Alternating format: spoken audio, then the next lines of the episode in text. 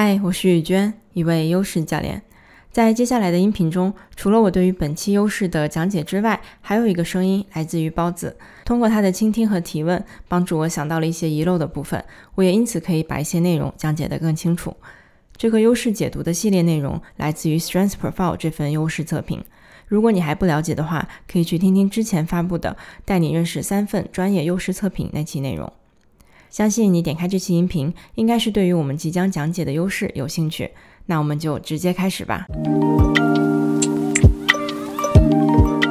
我们现在呢来看三个都是跟情绪有关的优势。第一个是 compassion 同情，第二个是 empathic 是共情，第三个 emotional awareness 翻译成情绪觉察。所以他们都跟情绪有关，但是呢都有比较特殊的点。比如说，先看 compassion 同情心，这是其中我觉得大家比较容易理解的，因为它的那个核心的点是在于你看到了其他人需要帮助的地方。比如说，他现在是一个悲伤的状态，他情绪不好，或者说他现在挺惨的一个状态。然后这种你看到了这种不太好的。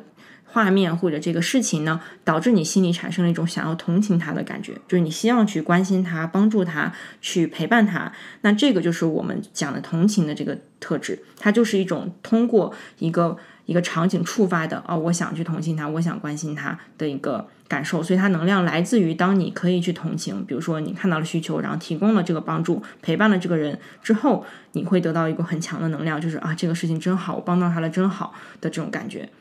然后不同的呢，我们看 empathy 共情，共情其实它的一个，它小图标上很有趣，是它画了一个爱心，然后爱心上有一只手，就是说好像就是这个手直接摸到了这颗心。所以其实共情它所强调的一个点，就是在于我们不像刚才同情，不是因为你看到他很惨你去同情他，而是你好像就感受到他的心了，就是你好像心跟心是直接接触的。我瞬间好像就知道了，哦，你真的是你有这种感受，比如你难过，还是你开心，还是你怎么样？我对你的情绪是那种不需要嗯去分析或者不需要去观察，而是瞬间就直接明白了的。所以这个是它比较特殊的点。然后第三个情绪觉察呢，它因为有觉察这个词，所以它更偏向我们可以理解它就是你需要去思考，用思维去帮助你感受到它是什么情绪。所以你是对于。其他人或者这个环境里面的情绪，通过你捕捉到的一些点，你觉察到的一些点，而知道说，哦，他是，呃，他是悲伤的，他是快乐的，就是你是通过这样的一个分析的过程得到的一个结果。所以其实这三个虽然都跟情绪有关的，但是它的确会出现在我们不同的人身上，以不同的组合。因为此之前的我呢，在没有接触这几个这个报告之前，我也会以为。情绪觉察就只就就只有一一个优势，叫做对于情绪很敏感。但其实当你把它拆分开之后呢，你就会发现其实很很有趣。就在每个人身上，他可能是同情，他每次都是因为必须得一个什么场景或者一个什么需求触发，让他觉得同情，他才会愿意去。关心，那有的人不是，有的人他是直接就感受到别人的感受了，他都没有办法控制这个过程。那还有一种人，其实他是通过细微的，如果你仔细的去分析，你会发现你不是直接感受到的，你其实是通过，比如说捕捉面部表情，比如说你捕捉这个一些细微的呃大家的举动啊，空气中中这种细微的变化呀，你是其实是通过你的思维大脑在捕捉一些东西，让你去感受到哦，这个场景是这个人是什么样的情绪。说多了一种这种分析的过程在，所以先讲完这几个定义之后，你觉得这样可以把它们分开吗？嗯，就是共情这个词是我比较比较困惑的，因为怎么说呢？就这两年，我感觉共情、共情力呀，什么就是类似于这种的书啊特别多，然后就让我就会有一种共情力是一种特别牛逼、特别厉害、特别神的一种东西，或者是特别特别高深的一种东西。嗯。呃，所以说，我觉得可能我在这样一种环境下吧，我可能对于你刚才讲的那个共情，嗯，我我把它的那个难度拉高了。啊，我不知道你刚才讲，对对对，你提到这个点特别好，就是就是，首先我想说，就是这个跟我记得我们之前讲自信那个也是，对吧？就有一些词在现在社会中你经常听到，然后比如坚持啊什么的，那这种东西。我们我希望大家在听我们聊这些优势的东西的时候，咱们先跟他保持一个距离，就是因为他们讲的共情力或者什么，他不是在优势的这个框架里面讲的，所以我们没有办法知道。就是现在我们也不讨论说他们这个是到底是什么东西，我们只是回归到最最基本。我们讲优势，只是关心你对什么东西能产生能量感，天然的能量，对吧？所以讲到共情，我们这边只是在说，你天然的就能够链接到别人的情绪，就瞬间有点像，嗯，就是呃无意识情况下就能感知到别人的情绪的这样的一个能力。所以如果说，呃，所以说你刚刚提到那个，你会把这个好像标准拉高这个点，其实是我希望大家去去关注自己的，就这个其实你意识到你自己的一个反应嘛，其实是已经是很好的觉察了，就是你觉察到说，可能你以为这个事情是很难做到的，或者是你要很努力你得才能学来的一个点的话，那自然你就不会以为它是你的优势。所以很多时候，我发现大家的报告一部分不准确的原因，就是因为我们以为这件事情是什么什么样的，然后是我做不到的，或者是我没有办法得到的，所以你就会在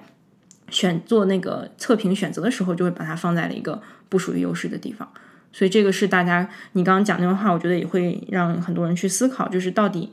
如果咱们不把那个你把那个你脑中的那个东西，你已经知道的关于这个词的理解放到一边的话。单纯只是听我们刚才聊的这个特点的话，那它到底能不能给你带来能量感呢？呃，如果看我的测评，包括我自己的感觉的话，它其实是在我的绿色部分的。然后呢，其实我从我的这个自己的这个能量感来感受呢，我觉得共情它是一个我模模糊糊的会有一种，就是有点像它这个图标画的，就是我会在某一些时刻，就是好像突然间会感觉到一部分东西，比如说他很尴尬。反而是我后来看那些书，我在怀疑我自己有没有共情力。嗯，但是这个，然后你刚才说的那个那个感觉，又是我以前感受到的那种状态。嗯嗯，我不知道是，对，那那就没问题，因为咱们首先这套测试六十个里面呢，跟情绪有关的就这三个，所以呢，那你如果是对情绪比较敏感的，现在我们就是要来辨，比如说到底哪个是比较。强的，对吧？给你带来天然能量感的这个东西。然后我刚才有想到一个方式去对比他们，就是如果说咱们先假设啊，就是咱们的前提是说这个人有情绪觉察能力，然后我们现在需要知道他是哪一个优势，对吧？具体是哪一个？那这三个的不同点在于，如果你是同情的话，那你心里面的那个感受或者想法应该是说啊，这个人有点可怜，我想去关心他，我想去帮他，这是你的一个反应，内在的一个感受。那如果你是共情力比较强的话呢，你应该是直接就感受到了，哎呀，我好难过，我好，我好不，就假设那个人是难过的话，你会直接感受，哎，我好难过。当然你知道是他在难过，但是你你心里面已经感受到了难过这个情绪。然后如果是第三个情绪觉察这个优势的话呢，是应该你脑中的那个想法应该是，我觉得你很难过。因为，比如说，因为当然这个因为是潜意识的，就是你可能观察到了他的嘴角下撇啊，或者是他有什么表情啊，或者他刚刚说的话可能是关于难过的，你就觉得说，哦，他应该是难过了。这个其实是能分清的，对吧？还是不同的点。是的，因而且我我觉得我这三个应该都有，因为我同时有这三个的时候，我是非常明白这三个到底是在说什么的。